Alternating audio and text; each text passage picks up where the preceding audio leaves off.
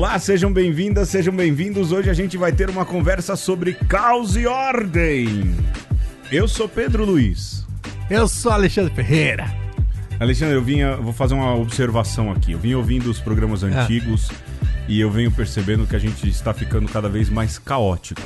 Nós éramos mais organizados nos primeiros programas. Falávamos menos histericamente, Menos apaixonadamente. vozes- tínhamos vozes mais impostadas, viramos agentes do caos. O que acontece conosco, hein, meu irmão? é, o pior é que agora a gente começou a se justificar, né, nos discursos. Fazendo apologia ao caos hoje aqui. A gente já tá preparando a conversa antes dela começar a acontecer, né? Nós começamos bonzinhos, Sim. aí agora tiramos as máscaras, agora estamos Sim. fazendo uma um approach filosófico para as nossas loucuras. a gente tá tentando se justificar. É. Olha, é verdade. Tá aí que eu não tinha pensado desse ponto de vista. E É, aí, bom. Pedro, ainda lembrando que semana passada a gente falava de heróis e anti-heróis, aí Uhum. hoje, naquela tabelinha que se faz também de personagens, Ah, que tem os Chaotic Good e Chaotic Evil, né? Onde será que a gente se encaixaria, Alexandre? Alguma coisa aí. O Alexandre é o Chaotic Good. Verdade. Eu, eu acho que eu sou. O Alexandre é o Chaotic Good.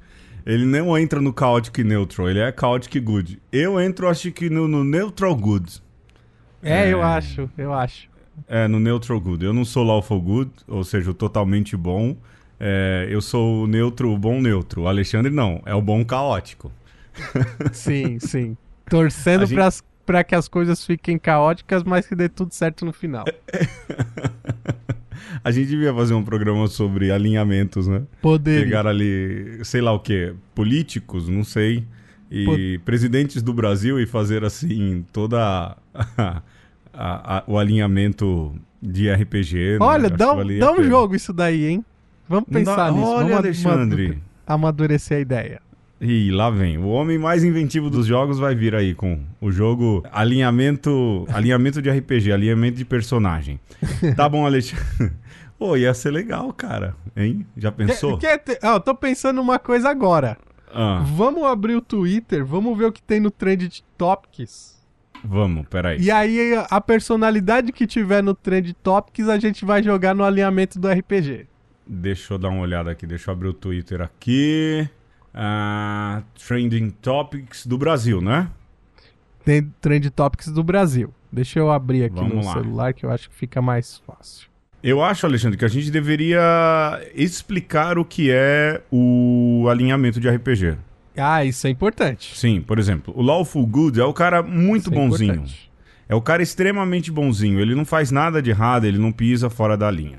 O Neutral Good é o cara que é neutro. Consiste em, em dois eixos, né, Pedro? E é, em nove personalidades Exato. ali, Na verdade, três eixos. dentro desses dois três eixos. eixos. Porque você tem o, o Lawful, o Neutral e o Chaotic. E aí você cruza, é como um jogo da velha. Se na ponta esquerda superior você tem o bonzão, o bonzinho. No meio você tem o neutro, da, da ponta de cima. E, e na ponta direita você tem o bonzinho caótico. É onde o Ale... Eu, por exemplo, me localizaria na parte de cima, no meio. O Alexandre na parte de cima da direita. Na parte de cima da esquerda é Jesus, né? É. Pois é. Aí tem a parte de baixo, que são os neutros. Que são os neutros bonzinhos, né? O cara tem até uma boa Que intenção. estão no, no meio do tu. Isso. E tem o neutro, o neutro verdadeiro, que é o cara que não tem personalidade, não tem nada. E tem o neutro caótico, que é o cara que é, ele não tem uma posição definida, mas ele tá com horror. Depois você tem o Lawful Evil, que é a pessoa que é, bo é ruim, mas ela tem ali algum quê de bondade ainda. tem o bonzinho neutro, aliás, o, o neutro ruim, que é na ponta do meio de baixo, e na ponta só Ele é ruim. só E ruim. na ponta direita inferior é o cara que é caótico e mal. É o, é o que toca o horror, né? Sim. É, então a gente vai Sim. ver aqui no Trend Topics uh, o jogo novo do Alexandre, inventado agora. Bom, em primeiro lugar aqui no, no, no Twitter, nos assuntos mais Mas colocados, a gente tem então em primeiro lugar os Vingadores. É, um trailer que saiu aí, pula. Pula. Porque é, não é? Uma, um estrogonofe de, de alinhamento. Caldo de. Depois tem aqui Tereza 126. O que, que é aí. isso? É coisa de novela, Alexandre. Coisa de Pois é. novela. Eu- Eu não faço a menor Não faço. ideia. Eu sou aqui a favor de ser totalmente neutro. É, ó, pelo, pelo, pelas fotos aqui que estão colocando no, no Twitter, Hum. É, deve ser neutra mesmo. É, coloca true neutral, neu- neutro total É. no meio aí. Depois o terceiro, fogo nos racistas. Eu vou te falar o que que é. Você já viu essa trend aqui, não? Não, não vi. Então, é uma menina aí é, que postaram essa manhã tirando sarro. Ela filmou e postou no stories do Instagram um rapaz negro varrendo o chão. E ela com uma amiga, aí, varre o chão. E aí sai seu lascado e tal. E fala Sério? palavrão. Sério, é, terra- é terrível. Só a menina, a menina, falando isso daí. A menina, a menina. É, fogo nos racistas. É assim, cara, a gente não pode validar violência, né? Não pode, eu não posso validar violência. Mas é um pouco falar ali do racismo. Entraria no que aqui? No chaotic good? É, é. A gente, a gente tá avaliando O, o, personagem, o trend o talk, personagem, o, o, né? o que tá no, nos Twitter. Então, é o, é o chaotic good? É, né? Que toca o horror, mas Eu acho que é, o Lawful é, Evil é o aí, hein? oposto. É o Lawful Evil. Tá certo, tá certo. Porque é um discurso Correto. do politicamente correto, mas pra validar um- uma É, é, ação é um ruim. discurso moralmente correto. Eu, ultimamente, quando alguém fala politicamente correto, eu tô dizendo assim, troque pelo moralmente correto. Porque a galera anda criticando isso, né? Aliás, o, o, o senhor Talkei Aham. não gosta desse termo, né? Mas é só trocar politicamente Não correto por gosta. moralmente correto que você vai ver que tem razão quando a galera faz. Né? Só se ofende. é, mas tá, foi um adendo. É, eu acho que é o, é, é o bonzinho malzinho, né? O Lawful Evil. Né? Mas é terrível, o vídeo é, é, é bem triste. É? Depois vem Persona Fotos, que são fotos conceituais do BTS. BTS é, é K-pop, não é? É K-pop. K-pop eu vou falar uma real. Isso. E agora. te- é, É, não, deixa pro eu- quadro, né? A gente tem estreia de quadro Cadê? novo no programa hoje, né? Mas tá aí. K-pop. K-pop é o que, Alexandre? K-pop. K- K-pop. No quadradinho. K-pop, no quadradinho Eu acho do, do- dos neutral- alinhamentos. True neutral. É, Eu diria que é um neu- neutral good. é, é, é. Não ofende, né? Uma pessoa que tá aí. Beleza, vai. Neutral good, então. Bom, aí agora, Alexandre, tem aqui hashtag impeachment do Crivella. Porque quando a gente tá gravando aqui, o prefeito do Rio, Marcelo Crivella, teve um processo de impeachment aceito lá na Câmara de Vereadores do Rio de Janeiro. Impeachment Crivella. Impeachment Crivella é lawful good, é neutral good, é chaotic good, ou seja, é um bonzinho, um bonzinho neutro, um bonzinho caótico, ou ele entra nos outros? Ah, Eu- olha, Eu, o Rio de Janeiro já tá tão machucado, meu Deus do céu, viu? eu vou falar que a, a- Eu vou seguir o que você falar. Eu acho que assim, se você for pensar na, no personagem Crivella, Ah, é Lawful Evil. Eu. eu acho que é ou Lawful Evil ou Neutral Evil. Neutro. É, é- é o malzinho bom ou o mal- o malzinho neutro? Ou, ou só ou, ou o mal o mal por si. É, não, não, aí não, não. Mas a causa do impeachment do Crivella? Eu acho que é um bonzinho neutro. Hum, mas qual o não, é um interesse? neutro, não é o neutro bonzinho. É o bonzinho neutro. É o, você Não, acha? É o neutro, bon, é o neutro bonzinho. Pode ser, pode ser. Neutro bonzinho. Neutro que, bonzinho. que tá tentando aí de alguma maneira é, promover a, a justiça. Tá certo. né? Oh, eu acho que eu, talvez seja um, um lawful neutral. Então, Quem neutro sabe? bonzinho. Em português, neutro bonzinho. A gente devia ter estabelecido, né? Mas quem, É. quem se importa? 13 pessoas vão procurar. É, estabelecido as regras pra ouvir. Olha, se você não tá entendendo nada, pula pra frente que não tem problema. o próximo Trending Topic é. É um o- ensaio ao vivo aqui, então. É, é, a gente tá ensaiando. Outro dia eu vou fazer. Malcolm. O que, que é Malcolm? Malcolm Nance. Ó. É, Sei nem. Malcolm Nance tem Malcolm Valverde.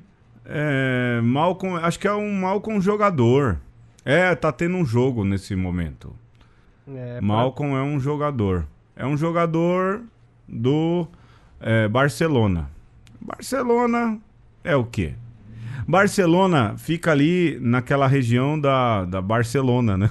pra- Da Espanha. Ah, mas não é lá ó, a Catalunha, não é? Não, Ah. Catalunha é o- é o Barcelona, não é? É isso mesmo. É, e eles querem independência, tem toda essa parada aí. Então eu vou colocar que é um chaotic, chaotic good. Ou seja, é um bonzinho caótico. o jogo por si tá um caos já. já, já virou bagunça. isso. gente, perdoa nós. Tá a gente bom. vai caprichar na conversa. Eu não sei nada de futebol, então tá valendo.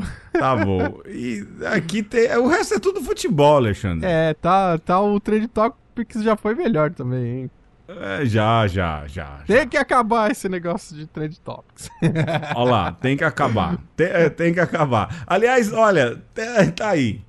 Tem um quadro novo no programa. Vamos deixar pro final, né, Alexandre? Já coloca, já pra salvar, salvar esse jogo. A gente tem um quadro novo aqui. Eu vou falar por que, que tem esse quadro novo. Semana passada, eu confesso que de fato eu estava o puro suco do amargor, né? Sim. Eu tava o azedume total e eu falava que Eu tinha... quase que eu coloquei assim, anti-heróis, anti-egos e anti-ácidos. Nossa, eu tava. Eu tava muito azedo, que tem que acabar tudo, que tem que acabar isso, tem que acabar. Então a gente resolveu sintetizar todas as nossas revoltas num quadro que é chamado Tente Acabar. Ouve a vinheta aí. Tem que acabar isso aí. Mas tem que acabar. Tem que acabar. Tem que Eu acabar. acho mesmo que Já tem que passou da hora de acabar já. Olha aí. Quem conseguir identificar todas essas vozes ganha prêmios, hein, É, Só Alexandre? duas pessoas vão identificar. Que eu tô instalando nos smartphones dela o, o aplicativo pra ouvir. Duas, duas das três. duas das três. Ah, então teremos 15 ouvintes, né? Sim. Olha, bom, tem que acabar. O que, que tem que acabar, Alexandre? Trending Topics? Trend Topics do Twitter Por tem que, que, que tem que acabar. acabar? Porque já deu. Agora, ultimamente, só aparece eh, jogador de futebol e BBB no Trend Topics. Né? E guerrinha de política, né? É, futebol, né? Futebol, política, tá tudo ali. Futebol. Porque é, levanta uma trend topic. É assim, é, eu já sei até o movimento. De madrugada, lança uma trend topic contra o Bolsonaro. Né? Aí lá pro meio da tarde sobem, a reação vem me- meio sonolenta, sei lá o que acontece, vem a reação naquilo que é um trend topic contrário, não é? Geralmente a galera que vai defender o Bolsonaro defende o Bolsonaro atacando um- o Lula, que tá preso, né? Porque não consegue, parece, também ir à frente é, no assunto. Mas tá bom. Então tem que acabar o trend topic, Alexandre. Tem que acabar porque o pessoal já não tá mais sabendo usar a ferramenta. É, já foi bom. Eu também acho que já foi bom. Eu tenho um novo. Novo. te- Tem que acabar. O meu tem que acabar hoje, Alexandre, é tem que acabar. Essa história da galera ler os livros do George Orwell, Uhum. de ler os livros do Aldous Huxley e usar isso como plano de governo, certo? Esse revisionismo histórico canalha que estão fazendo, esse duplo pensamento que estão fazendo, de dizer que nazismo é- não é de direita, de que é, ditadura só existe de um lado, e isso e aquilo outro. Olha, eu não aguento mais. Essa galera que fica lendo o roteiro de livro de fricção científica e aplicando na realidade tem que acabar esse revisionismo histórico canalha que o Brasil tá vivendo. Chega, pronto, já dei minha revolta já também. Tá ótimo. Tá, e assim é que eu gosto. É, agora a gente vai jogar e a gente põe o tem que acabar logo no começo também, não é? É. Que a gente já dá uma, uma desestressada. Vamos pro tema, Alexandre. Vamos lá. Olha, se você é ouvinte e chegou até aqui, eu queria dar parabéns pra você.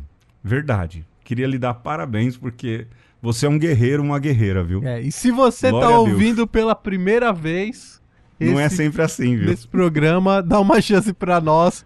Ouve um pra trás ou um pra frente. Ah, Ai, cara, é porque hoje é caos e ordem. Vamos pro tema, Alexandre. Vamos lá. No fim, a gente acabou fazendo de fato o que é o próprio tema, né, velho? É, até parece que é combinado. Vamos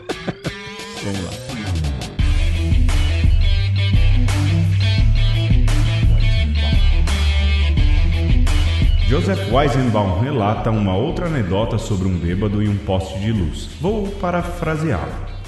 O bêbado está de joelhos, examinando o chão à volta do poste. Um guarda passa e pergunta: O que, que você está fazendo aí? O bêbado responde: Procurando minhas chaves, seu guarda. O guarda diz: Foi embaixo desse poste que as perdeu? Ele responde: Não, seu guarda, foi lá, no fim da rua, no escuro. Mas então por que você está procurando aqui debaixo da lâmpada? Porque aqui tem luz bastante para eu poder vê-las. Assim como Weizenbaum diz, é exatamente como o bêbado. Começa pelo que conhece, pelo espaço iluminado. Muita gente conta essa historinha para mostrar o quanto os cientistas são desprovidos de imaginação. Mas certamente essas pessoas não leram Weizenbaum, porque ele prossegue explicando por que a analogia é ruim. É ruim porque em ciência não sabemos que as chaves procuradas estão lá longe, no escuro. Não sabemos se as chaves existem. De fato, não sabemos nem que o escuro existe, embora suspeitemos disso porque de vez em quando uma nova centelha ilumina mais uma parte dele. Assim, o que procuramos sob a lâmpada do que sabemos não são as chaves, mas uma nova fonte de iluminação.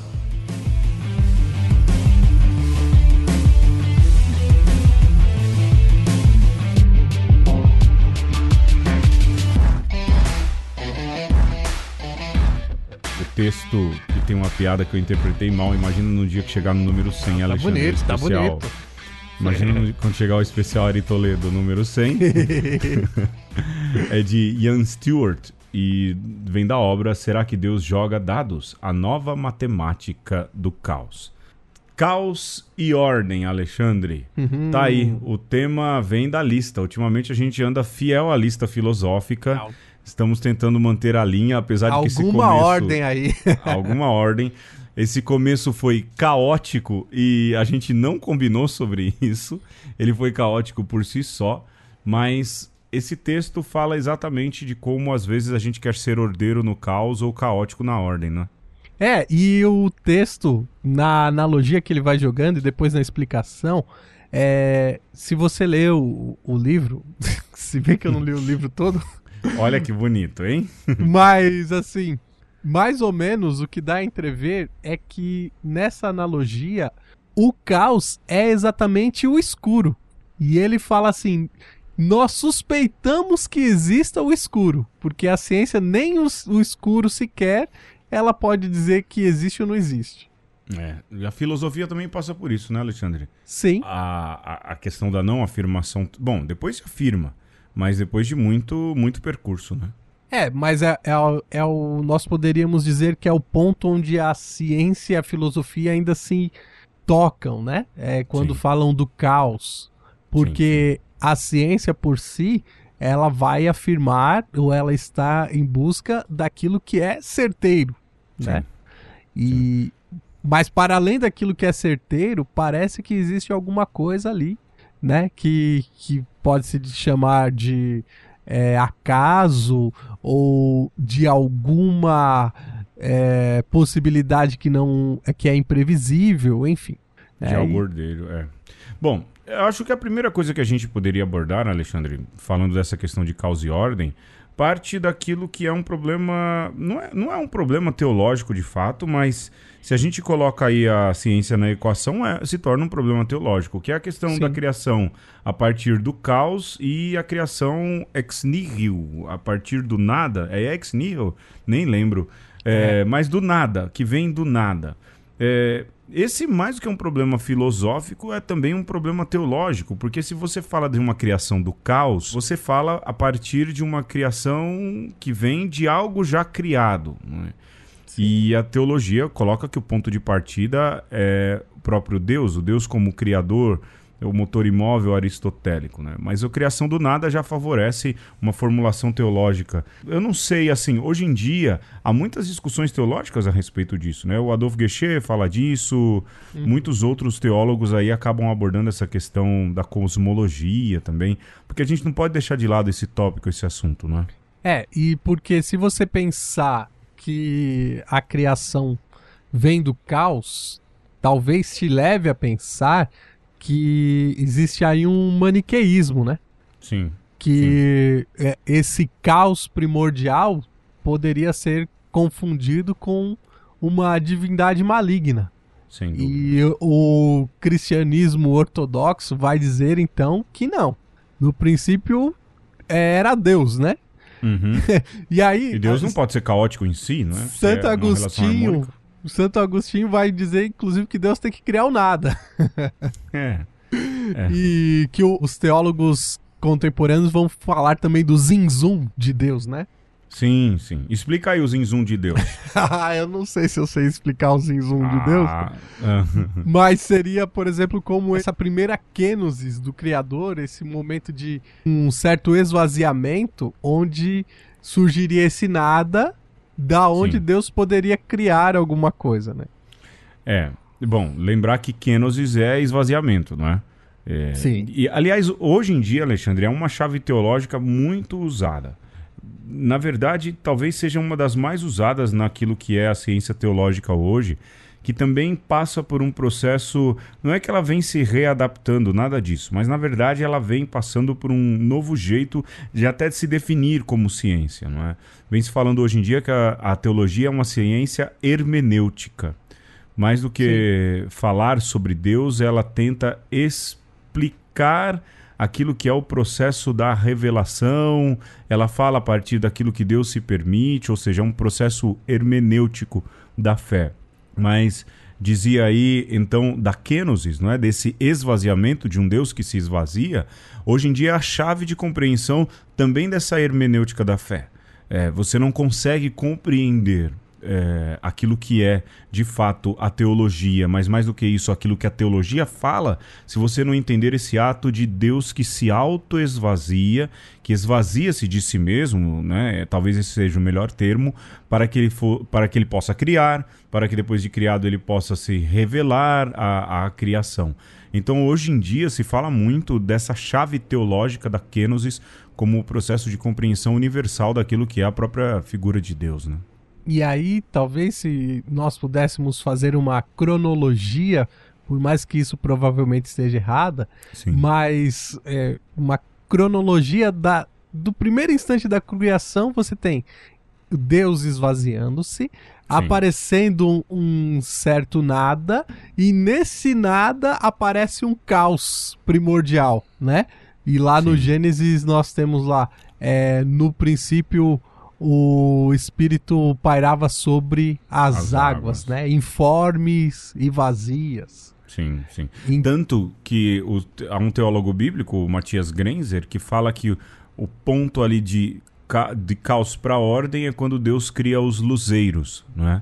Cria ali sol, lua, é, porque ali ele dá um sentido de organização a criação. Cronológica, né? É, e não é um teólogo da dogmática, né? Um teólogo bíblico, né? Isso é interessante. É, é a partir do momento em que se cria aquilo que pode dar o cronos, o, o tempo, é que você vai é, dando um sentido de organização. E por, aquele, por isso aquele dia é importante, o dia dos luzeiros, né? E a, e a água como esse símbolo do informe, daquilo que não tem forma ainda. Exato. Então o caos pode ser identificado de repente né? Fazendo aí o, um, uma aproximação de ciência e do pensamento do Ian Stewart com a, o pensamento teológico, como esse momento em que o, houve a necessidade do caos para depois vir aquilo que é a criação mesmo, né? É. Ou aquilo que tem uma certa ordem, que tem é, um, um certo sentido em si mesmo. É, e outra, é, você estava falando aí da água como símbolo do disforme, aquilo que o, o, Bauman usa como definição da sua, do seu pensamento sociológico, né? a sociedade líquida, ou seja, aquilo que não tem solidez. Mas ainda adiante, naquilo que é a interpretação bíblica, e é interpretação bíblica, né? A gente não coloca, o católico não coloca a Bíblia é, como um livro de ciência, né? Já faz bastante tempo que a Igreja Católica não pensa Se assim. é que um dia colocou. É, é, pode ser lá atrás, em algum momento. É, eu não saberia dizer. Aí tem que chamar. Vamos chamar um historiador, Alexandre. É. É, mas a criação do homem, do gênero humano, ela também, naquilo que é a poética do Gênesis, ela mostra isso, o, o, o disforme, porque se fala que você cria a partir do barro, não é? Mas, de novo, coloco aqui, é porque foi nosso professor e é um pesquisador de Antigo Testamento e fala bem o hebraico, conhece bem o hebraico, que é o professor Matias Grenzer, e ele falava, eu lembro dele falar assim, não, é- não é do barro, é do pó, né? E ele falava, ele falava, tente fazer um bonequinho de pó. Você Não não, vai conseguir, não rola, não é? Então vai, se a criação ela é tem como símbolo a água e o disforme, a criação do gênero humano, que é colocado do ponto de vista teológico como aquilo que é o pináculo da criação, né? O filho é gerado, né? Jesus é gerado, não é criado, mas o pináculo da criação ali, ele também é criado a partir de algo que pode ser ou do nada ou caótico também, porque o pó é caótico. Só pro pó do teu quarto aí, você que tá ouvindo no quarto, você vai ver, vira um caos, não é? Ah, e agora eu vou fazer uma, uma digressão maluca aqui, Pedro. Eu lembrei agora que na quarta-feira de cinzas, Hum. uma das frases que é, na verdade é a que eu mais gosto na quarta-feira de cinzas, quando Sim. você impõe as cinzas, é dizer: lembra que tu, tu és pó e ao pó voltarás. É, me- é memento homo, quia pulvis est et in pulverem reverteris. Olha Ah, só, mas hein? aí Obrigado, agora- Google. Obrigado, Google.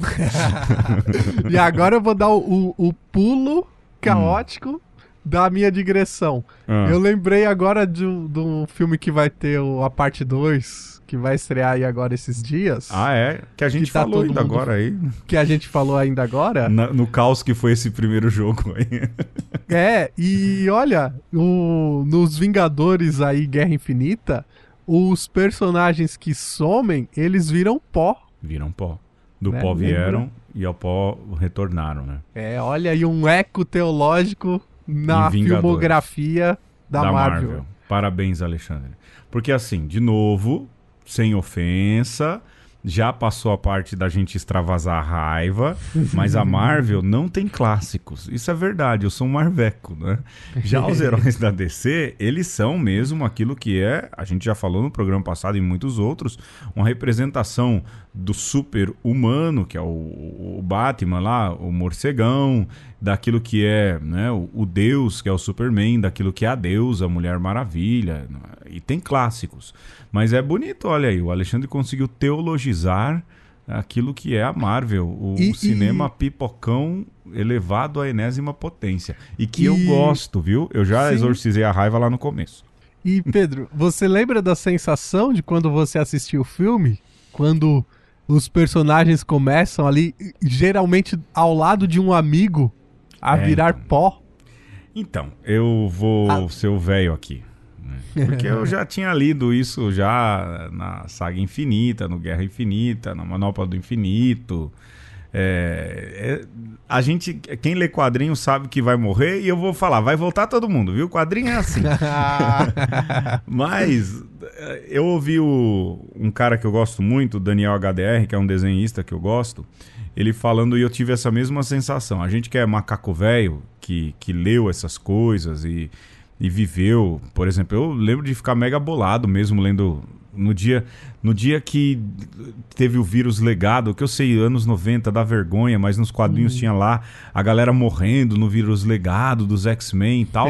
eu ficava, eu fui dormir, mano, teve um dia que eu fui dormir tristão. Tristão com quadrinho. Deprê. Deprê, deprê. E ver a molecada, tipo, chorando no cinema, sabe? Aquela coisa, eu falei assim, meu, É. é a mesma experiência que eu tive em outra mídia, né? Eu acho muito legal. Lógico que aquela cena lá do Homem-Aranha com o, o Tony Pinga lá me deixou tristão. Me deixou bem tristão. Mas Ah, é? é? isso, né? É o virar pó, né? Poeticamente é bonito. E, e aí tem isso, né? né? Nessa teoria do caos, né? Que na verdade, nesse conceito do caos, nós somos um momento de ordenamento das partículas do universo. Sim. E da mesma forma que nós estamos gozando desse momento de ordenamento, né, de existência, daqui a pouco essas partículas que somos vão se transformar em outra coisa, né? É. Vão ganhar um- uma nova forma. Ou pode ser que não ganhe, né? Se vem um vento solar aí que varre toda a matéria viva do planeta Terra, ou quem sabe qual outro fenômeno é, cósmico pode acontecer e de repente, vlau, Acabou-se. o planeta deixou de existir e as nossas partículas vão ser outra coisa em um, anos-luz distantes daqui. Poeira de estrelas, né, Alexandre? Ei, Poeira de essa- estrela. Isso é bonito. É bonito. Dá eu acho. medo, mas é bonito. Dá medo que é verdade. Não tem o, o- o Homer. Simpson falava, é engraçado porque é verdade, né? Esse também dá medo porque é verdade, né? É. Pode rolar. Pode Alexandre, já rolar. que a gente esbarrou na questão do, da, da cultura pop aí, falou até do filme dos Vingadores, né? Que hoje, hoje ah, vai datar, vamos datar, qual o problema, né? Mas hoje, quando a gente tá gravando, lançaram a pré-venda. Eu tô vendo um monte de marmanjo chorar aí que não conseguiu comprar. Gente, no outro dia é rápido. Ah, mas a vida é difícil, Pedro. Você tenta comprar o show do, da Sandy, Sandy Júnior e não consegue. É verdade. Tenta comprar o ingresso do Vingadores. Não, é, tá Não difícil essa consegue. vida de, de adulto de 30 anos aí. Sim, viu? isso é verdade. Eu, o único filme que eu vou meia-noite assistir, esse eu não abro mão, é Guerra nas Estrelas. O resto, meu irmão. Primeiro que aqui onde eu moro agora tem uma portaria, né? É. Eu- olha, saudade da favela. Que eu ia lá assistir o filminho, chegava duas da manhã, e aí seu padre, todo mundo ó, entrava de boa. Aqui Né? tem portaria, é uma. Dá, dá medo, dá medo, hein? Quem diz? Morar no Ipiranga é mais perigoso que morar. Mano. Saudade, mas tá bom, fecha o parêntese. né? Já que a gente esbarrou na cultura pop, tem um filme que fala muito da teoria do caos. hã? Você acha que é melhor falar agora? Acho que é melhor a gente, depois dos patrocinadores, falar sobre efeito borboleta, não é, Alexandre? Rola os despatrocinadores aí. Rola aí.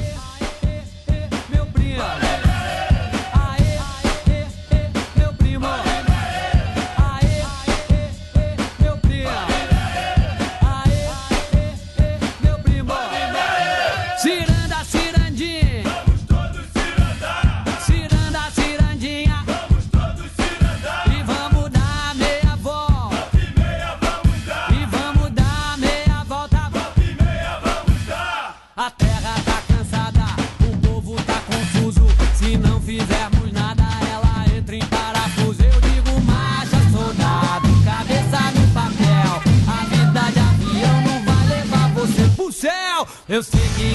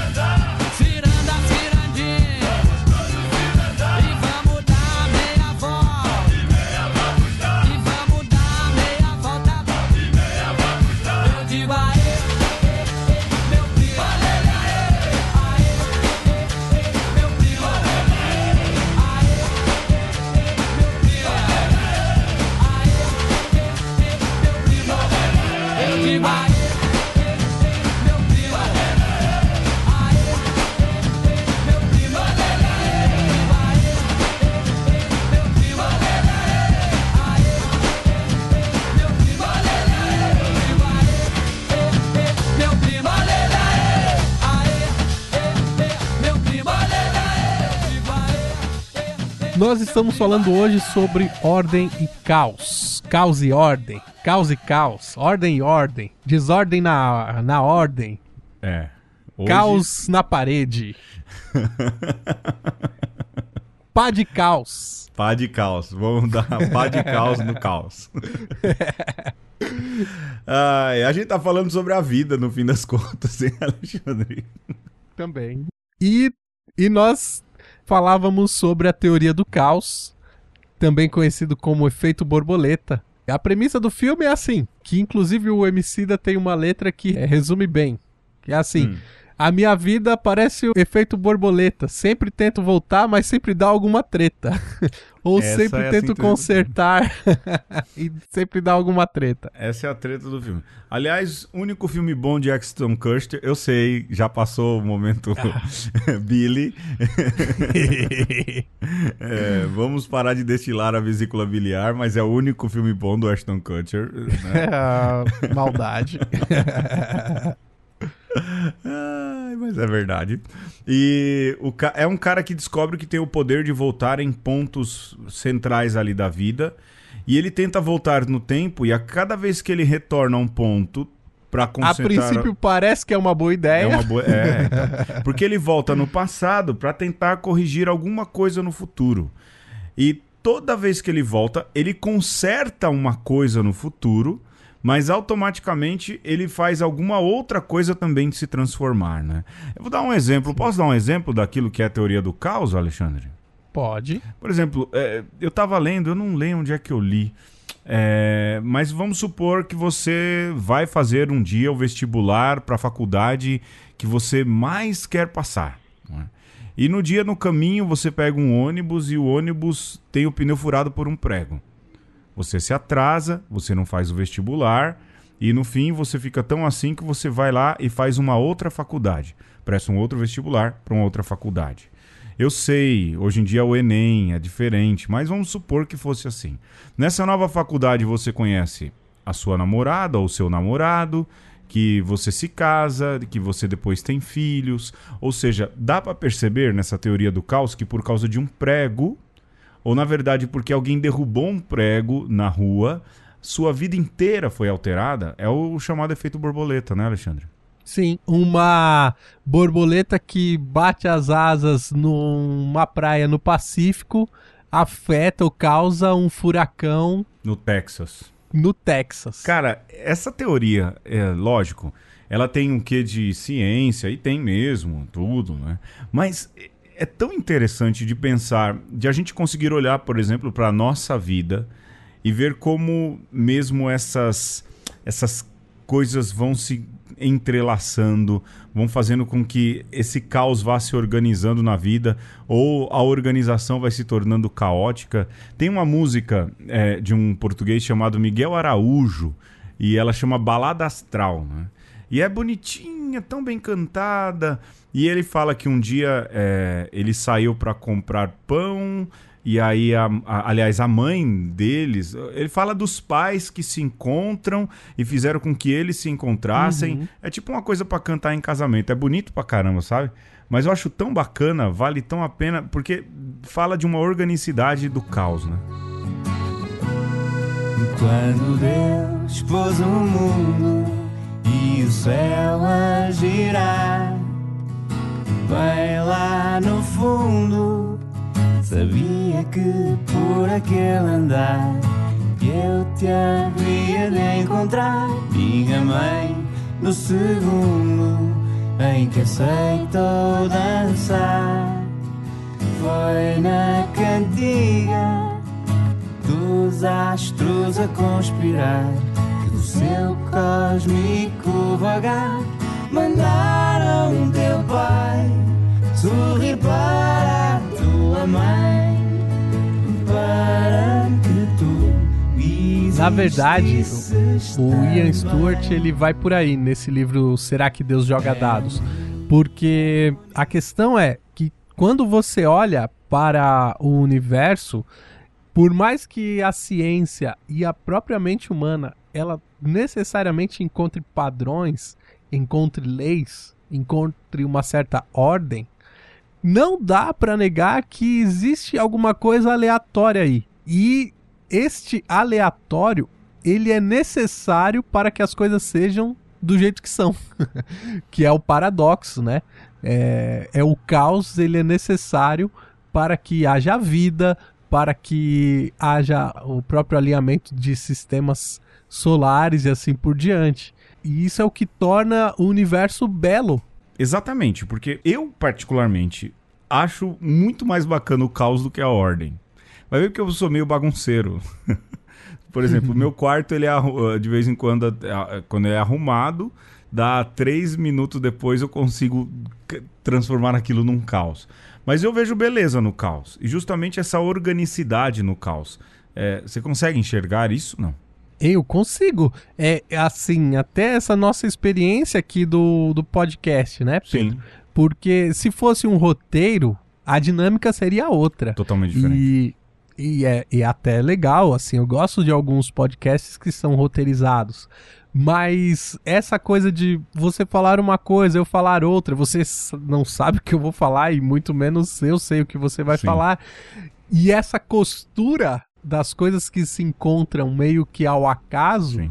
é o que torna que dá uma certa beleza ao- não só ao uma conversa, mas a qualquer conversa, né? Você puxar a conversa com estranho e assim por diante. É. E é bonito também você ver algumas artes que partem dessa premissa, né? As artes de improviso, pintores que fazem o live painting, as batalhas de MCs, é uma coisa formidável Repente. porque tem esse elemento caótico, o repente. Repente, cara, repente eu acho o máximo. Porque, ou repente, ou embolador, porque você pega ali os caras. Tudo bem que os caras têm ali algum, alguns maneirismos já, né? Algumas rimas Sim. meio prontas. Mas ainda assim é, é, é organizar-se a partir do caos, né? O próprio esporte, É. Por quê? você pensa que, por exemplo, você tem as regras do futebol, Hum, ou a regra de qualquer esporte coletivo. E você, inclusive, fala isso, que é, alguns jogadores, eles têm lá o seu valor porque eles conseguem, diante de uma situação que se apresenta ali, tomar alguma decisão que é inusitada, que desconcerta o adversário e que vai chegar a produzir o gol, é, tem razão. o drible e assim por O diante. dibre, o dibre. O dibre. Dibrinha. Você jogava dibrinha, Alexandre? Ah, Quem com nunca, certeza. né? Até o Alexandre na que verdade- jogava futebol jogava dibrinha. É, eu sempre era feito de bobo, mas. E eu, que ia pro gol direto. e eu, tipo, me amarrei tanto. Não, eu sou goleiro. Eu falava, não, cara, é a única coisa que eu vou saber fazer. Aí um dia eu fui ju- juiz, Alexandre. Goleiro e baixista, né? Baixista. É, baixista é verdade.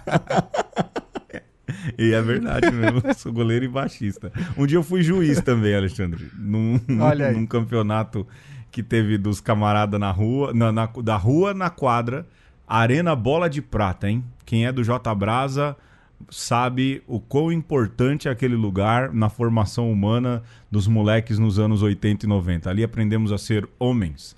Homens com H de humanos. É, E eu fui juiz já, porque jogando futebol era bem ruim, cara. Eu era o próprio. Eu tornava o time um caos, cara.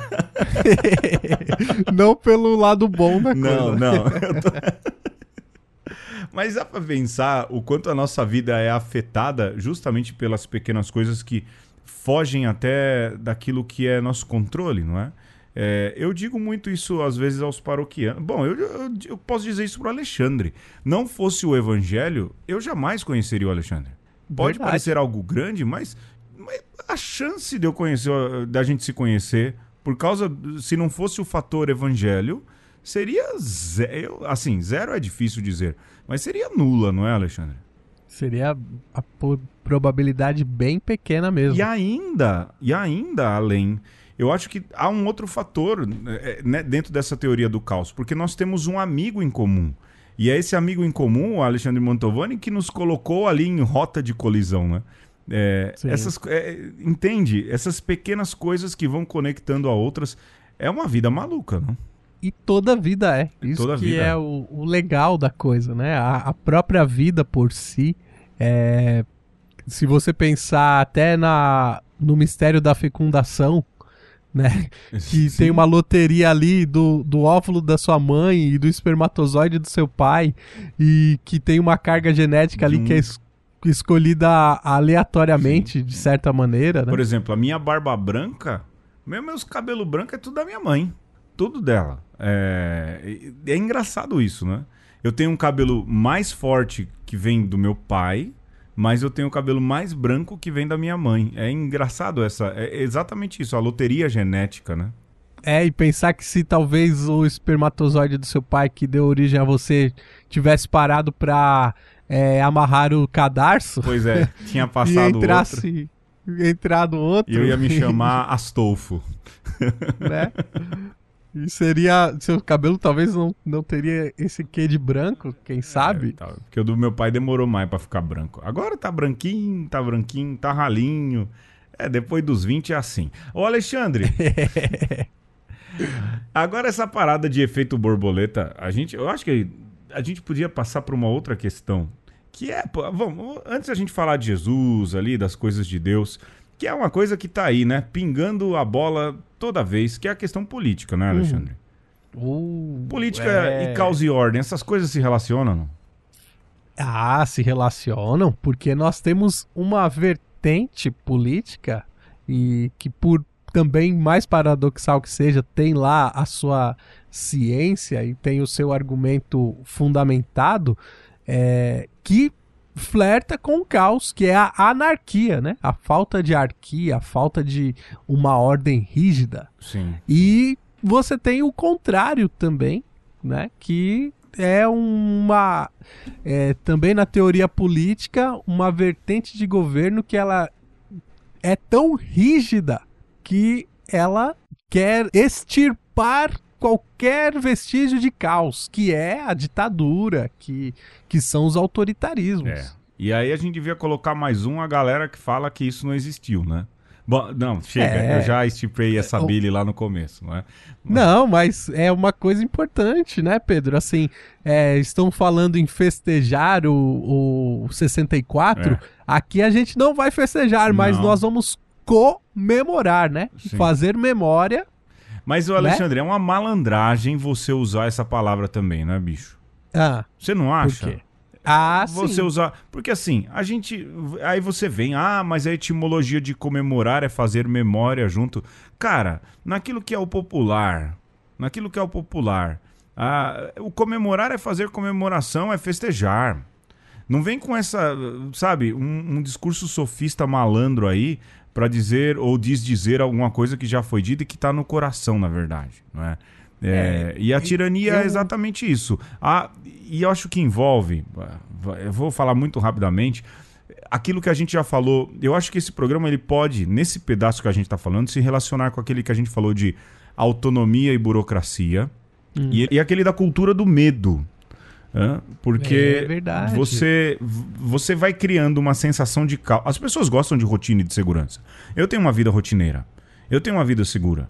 Né? Mas quando você cria uma cultura de medo, olha, tá tudo um caos, tá tudo uma bagunça. E é curioso, né? Como agora, recentemente, se falava assim: não, olha os milhões de desempregados. Agora que se é governo, não é? Digo especificamente o nome do presidente eleito do Brasil, Jair Bolsonaro, ele fala que essa métrica tá errada, não é? É- é- sabe, é uma malandragem, uma desonestidade intelectual muito, muito, mas muito bem pensadinha, que é justamente você cria o caos.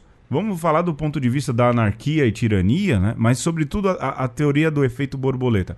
Você começa a criar um caos, esse caos se alastra, você cria ali uma cultura de medo. A partir dessa cultura de medo, você impõe um pensamento, você coloca medo na cabeça da galera Se utiliza desse discurso. muito, né? muito, muito. E aí você faz as pessoas. Você coloca tanto medo que você diz assim: olha, o único jeito de eu garantir que você tenha alguma autonomia no futuro é estabelecer um programa extremamente regrado, burocrático, Rígido. fechado, rígido. E aí as pessoas desarmadas como estão acabam comprando isso aí. Não é? E é o caso clássico. É o caso clássico daquilo que é a- as eleições no Brasil, Jânio Quadros, Fernando Collor de Mello, e agora digo sem nenhum medo, do Jair Bolsonaro. É exatamente isso. Você pega fatores, cria-se ali um, um pequeno caos ou um grande caos, e a partir disso você consegue moldar alguns pensamentos, alguns raios de ação. A Naomi Klein, eu já falei sobre esse livro aqui, fala sobre essa doutrina do choque, essa cultura do choque. É, chega, eu tô E- 30 minutos falando, Alexandre. Sim, fala mais que tá pouco. é, mas Tem que é, acabar esse falar muito, hein, Alexandre? esse negócio da do comemorar, né, Pedro? Hum. Assim, se o presidente e o pessoal aí que se estabeleceu como governo pelos próximos quatro anos tem razão para comemorar o 64 e o que veio depois, muito mais tem razões para não esquecer quem sofreu na mão da ditadura. Sim, sim. E, e aí, Pedro, quando você falava da questão do caos, é lembrar que esse pessoal fica falando assim, não, porque 64 nos livrou de não sei o Do quê. comunismo, que era a Guerra Fria. Nos, nos livrou de algo que não aconteceu. Não aconteceu e não ia acontecer, cara. Estuda história, Pois é. Mas, Pedro, o louco é você, é, trazendo aí pra questão do, do filme do efeito borboleta, você tá vivendo uma realidade paralela ou está fazendo todo um discurso de uma realidade paralela como se em 64 Jango tivesse dado o golpe, Sim, sim. tivesse se alinhado com a União Soviética e tudo que nós vivemos até hoje foi por conta Daquilo. desse desse futuro que não existiu. E para isso você tá negando, apagando e fazendo uma outra linha paralela, criando uma outra realidade que também não aconteceu, que foi de um regime totalitário de direita é, baseado ali no, no militarismo e na doutrina do Big Stick dos Estados Unidos, Sim. onde deu tudo certo. E olha, Que não existiu nem uma coisa nem outra. E por isso que a gente não pode esquecer, né? Sim, e outra, Alexandre, dando um passo mais atrás, para você entender eh, essa questão do efeito borboleta, a teoria do caos e como isso afeta a gente hoje, em 2019. Tudo por causa de um discurso de Jânio Quadros, não é? Que Sim. era, por isso que eu falei, a eleição de Jânio Quadros, a eleição de Fernando Collor de Mello e a eleição do Bolsonaro, elas são historicamente quase que semelhantes. Se você pega bons historiadores e não o seu vô e a sua avó, não é? Que só falam a partir do ponto de vista deles. Eu não sabia que o nosso umbigo era ponto de partida de estudo, não é? Mas se você pega ali todo aquilo que cercou a eleição de Jânio Quadros, o discurso do Jânio Quadros, ele pode ser muito bem revisitado agora em 2018, 2019, ele é exatamente igual, como o do Fernando Collor também era. O brasileiro tem uma paixão por essas coisas, não é? E aí o, o Jânio Quadros não consegue governar, faz as lambanças que faz e no fim das contas acaba renunciando achando que vai ser carregado nos braços do povo, assume João Goulart, que tinha um pensamento um pouco diferente do Jânio Quadros, mas aí a, a nação já estava numa instabilidade tremenda e aí cria-se um fantasma. eivada também de um medo que foi Sim. também instigado. Sim. E há documentos da CIA, documentos dos Estados Unidos que se tornaram públicos dizendo que isso também foi. E não é teoria da conspiração Olavo de Carvalho, Roger Moreira e sei lá quem mais, não. Isso é documento comprovado. Você vai pouco a pouco também instaurando um pouco de caos, patrocinando todas essas questões, e aí os militares sim dão um golpe dão sim um golpe e assumem com o Castelo Branco dizendo que ia entregar o poder em 65 e na verdade o poder só foi entregue lá no começo dos anos 80. Veja, é, e como isso afeta a gente hoje, porque essa loucura retorna, esse comunismo que falhou, não é? É, e que eles tentam vender como se fosse um fantasma, ele não existe. é, e a gente acaba comprando, e essa teoria do caos vai fazendo a gente comprar de novo essas coisas. Cara, como, como às vezes. E é justamente isso: anarquia versus tirania. Ah, para eu não ter uma anarquia, eu uso. Para eu não ter esse caos, eu quero essa ordem. E nenhum nem outro, não é? Nenhum nem outro. É. A gente acaba entrando nessa loucura. Né? E antes de fazer a defesa da anarquia, eu vou fazer. Vou É fazer o aqui. macaco na jaula solto, hein? eu vou fazer aqui a defesa da história como ciência, né? É. Lembrando lá a analogia que nós usávamos do Eisenbaum, A história é uma ciência, ou seja, é alguém que está procurando alguma coisa debaixo da luz. Sim, sim, Né? sim. É, no caso da ciência, não é nem um bêbado.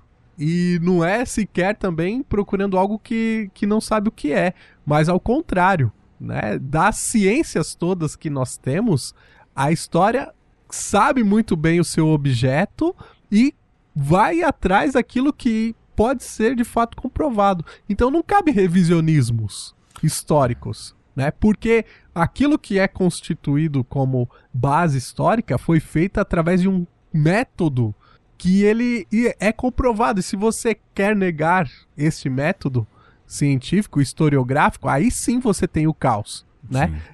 É, e a política não pode Se basear É. nisso, né, bicho? e, e não pode regular o método científico historiográfico. Ah, mas quer, viu? E, mas quer. E regula, sabe fazendo o quê? Matando por inanição, né, Alexandre? Aí Você sim. vai, você vai Isso matando pode. por inanição. Porque é, é também, pode. assim, um pouco o modus operandi, não é? E sabe o que que isso é, Pedro? Isso é violência. Porque Lógico. você tapar o olho de alguém, você amarrar a mão e amordaçar alguém, isso é violência. Sim, E o que querem fazer com os historiadores é isso. sim, sim. é tortura também. É uma tortura pedagógica. Sim, sim, porque você vai matar no futuro. No fu- É porque a gente também tem uma visão muito imediatista das coisas. Você sabe que eu tive contato com revisionismo, eu tinha o quê? Olha, Alexandre, uns 16, uns 17 anos de idade. É, procurando algumas coisas. 16, 17, talvez uns 18, 19, creio. Entre 17 e 19 ali. Procurando algumas coisas e eu lembro que eu entrei em contato com a galera que nega o Holocausto, por exemplo. O revisionismo ele começa assim, ele começa pequenininho, não é? É, mas ele vai implantando, é, ele vai implantando ali pequenas partículas de caos, de novo, para gerar medo e gerando medo, ele vai gerando uma sensação de que a gente precisa de alguma ordem e a ordem, esse desejo de ordem, quem brada a ordem, geralmente vai se tornar um tirano ou vai tiranizar, não é? Sim. Ai, E tá. aí, deixa eu fazer a minha defesa, minha breve defesa da anarquia. vai, vai fundo. É, Hoje o a que gente é tem a, todo o tempo do mundo. Mentira. o, o que é a anarquia? Hum, É, querendo escapar um pouco da tirania do relógio. vai. É, é quando, por exemplo, você está num- numa rua, você está saindo de uma adjacente, está entrando numa rua principal. E vem alguém atravessando a rua e você para para deixar que a pessoa atravesse. Não tem um semáforo ali, não tem uma faixa de pedestre, mas existe ali alguém que precisa atravessar a rua e você, porque é um ser inteligente, é capaz de parar o carro sem que ninguém mande em você Uhum. e deixe que a pessoa atravesse, né? Quer dizer, é o princípio de uma sociedade anárquica que só funcionaria em grupos pequenos Uhum. e, e que não, não é possível, por exemplo, numa megalópole como São Paulo, Sim. mas de alguma maneira funciona na sua casa ou numa república e assim por diante, é, está em que você seja capaz de se autorregular e consiga, a partir desse bom senso ou de um ideal ou de, um, de uma de algo que te guia como um princípio de é, querer bem ao outro ou ao menos de não fazer mal ao outro, capaz de regular a vida sem que precise ter um juiz, um árbitro, é, um- uma lei rígida e assim por diante. E aí você pode voltar pro programa 19, lá atrás, hein, Alexandre? Sobre autonomia e burocracia, porque, Alexandre, eu acho que acaba também barrando ou entrando naquilo que é a teologia da história, que é também o espírito que vivifica e a lei e a letra que mata também, né? Sim. Porque você fala de autonomia, de se autogerir, de se autogestar e no fim das contas compreender também que há essa correlação, não é? Do espírito ou do se autogerir ou deixar que o espírito eh, possa soprar em nós e aquilo que é a força da lei. O que eu acho bonito quando você fala espírito pneuma, Espírito Santo, eu gosto sempre nas minhas homilias de Pentecostes dizer que é a parte indomável de Deus, não é? É, Isso. Até ele diz isso, né? Porque ninguém para esse vento passando, ninguém vê, ele só para onde ele quer, não é? Essa parte que não se segura, é como e os símbolos são o fogo, o vento, não é? Aquilo que é caótico em si mesmo, né? Sim, e eu acho que isso casa com uma forma de interpretar a lei, né, Pedro? Porque você tem que pensar que a lei, né, no caso a lei de Deus, a Torá do Antigo Testamento, é, mas também ali a condensação do que é a lei de Moisés por Jesus, nasce do Espírito, né? Sim, Então, sim. o que é a lei para nós que cremos? É uma dica de como bem viver. Sim. É algum A lei para né? nós, a, a, a lei para nós nunca pode ser uma mordaça, nunca pode ser um amarrar as nossas mãos e os nossos pés, tapar os nossos olhos e a nossa boca. Sim. A lei, ela te ajuda a encontrar um caminho para seguir o seu rumo. Mas para além daquilo que você está fazendo para seguir o seu rumo, você tem que acreditar que Deus está conduzindo tudo. Nesse caos que é o universo, nesse caos que é a história que você não consegue enxergar todos os sentidos, você sabe ou crê que tem o dedinho de Deus em cada gesto, em cada coisa que acontece e que a ação de Deus nesse sentido se dá na pessoa do Espírito. E eu acho bonito, por exemplo, aquelas famílias religiosas que acreditam na providência divina, né? Ah, sim, sim, sim. E todos nós acreditamos, mas algumas pessoas vivem isso numa radicalidade maior, que eu particularmente não tenho essa capacidade toda, mas acho bonito. É, eu, eu, no meu ceticismo, tenho muita dificuldade de, de entrar nessa dinâmica, né? Mas aí você falava dessa questão da providência, da ação de Deus, mas aí eu retomo aquilo que é primeiro, de como isso também é incerto, não é? Porque, de novo, repito, o Espírito Santo é justamente essa parte indomável, não é? Que sempre vai reservar uma surpresa, né? Sim, e não tem problema haver caos na criação, haver caos na, no universo, Pedro. Isso não desmerece a ação de Deus e não diminui aquilo que Deus é, porque se até o Neymar ele consegue lidar com o imprevisto e consegue tirar disso uma oportunidade para fazer um gol, quem dirá, Deus? então, Deus contar com o caos é algo maravilhoso, né? Assim, por a, ele não precisa prender as nossas mãos, não precisa nos colocar nas suas cordinhas de marionete, porque você é livre para fazer o que você quiser. Mas desse seu ser livre, daquilo que você faz de bom ou de ruim, Deus é capaz também de dar sentido e de fazer coisas maravilhosas, estupendas com isso. Se você está harmonizado com Deus, se você consegue perceber essa ação de Deus, você vai conseguir trilhar melhor esse caminho de luz, que é a lei, que é a Torá, que é, é o sentido da própria revelação. Mas a partir disso, ou independente disso, Deus está agindo ali de uma maneira muito sublime e às vezes até de uma maneira sutil para que de fato as coisas aconteçam da melhor maneira. Olha, falou bonito para acabar de novo, hein, Alexandre? Tá Ah, ficando que craque. Fala mais um pouco aí, Pedro. Conta uma piada agora de bêbado. Bota um caos nessa conversa, né? eu acho interessante, Alexandre, que eu, eu sinceramente, eu gosto muito, eu gosto de rotina. É, você sabe disso, o Alexandre sabe disso. Eu sou escravo dos horários, eu sou escravo. eu- na verdade, eu sou escravo da marcação do tempo. Se É, você marca comigo, eu chego. Eu preciso um pouco disso. Mas, pra mim, a sensação da vida não estar no meu controle é tão boa, cara. Tão boa, tão boa. É, de que eu não tenho controle sobre nada, sobre nada, sobre ninguém. Que às vezes eu não tenho controle sobre mim mesmo. né? Que às vezes as coisas nunca ou quase sempre não vão acontecer do jeito que eu quero. É lógico, eu tenho a minha cara. É engraçado esses dias. é, uma das secretárias daqui da, da comunidade paroquial em que eu estou, ela falou: Padre, o senhor tem a cara. É, a gente conhece na cara do senhor quando as coisas não dão certo. Né? É a cara do, do- do não dá certo.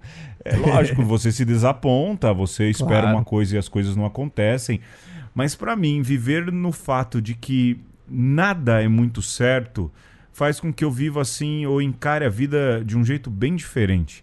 A mim, não é que eu não goste da ordem, eu gosto da ordem. Eu sou, como eu disse, um escravo do tempo e tudo mais. Mas daquilo que é a vida e do que a vida reserva para nós e do que ela pode acontecer. E como diz aí a Rádio Band News, em 20 minutos tudo pode mudar. isso me, me impulsiona, sabe? Eu, Sim. eu gosto disso. Isso me agrada. Não que eu seja, de novo, digo, um defensor do caos. Mas essa provisoriedade da vida faz com que a gente enxergue mesmo o nosso relacionamento com os outros de uma beleza diferente, de um diapasão diferente, numa tônica diferente, né? Me agrada, cara. Eu falo, não que eu seja não é, um agente do caos, muito pelo Sim. contrário. Mas imaginar que a vida ela tá muito além do nosso controle, ah, rapaz, isso faz com que eu eu encare a existência de uma maneira bem diferente. Pronto, olha, abriu o coração bonito, né? Ó, bonito. Agora sim, agora pode desligar. Terminamos por aqui. Essa foi mais uma conversa. Ah, então tá bom. Semana que vem a gente tá de volta. Olha, se você quiser mandar coisas aí, sugestões pro Tem que Acabar, que a gente vai. Eu quero que seja. agora. Eu, eu- Alexandre, eu acho que eu preciso desse momento de catarse O- no começo, isso. pra eu não ficar pistola no meio, hein? Usa aí seu, é, sua premissa ditatorial e institua, Pedro. Vamos pôr no começo? Pode, Pode ser, no ser. começo, pode, Pode ser ser. no final, não é, Alexandre? Sim.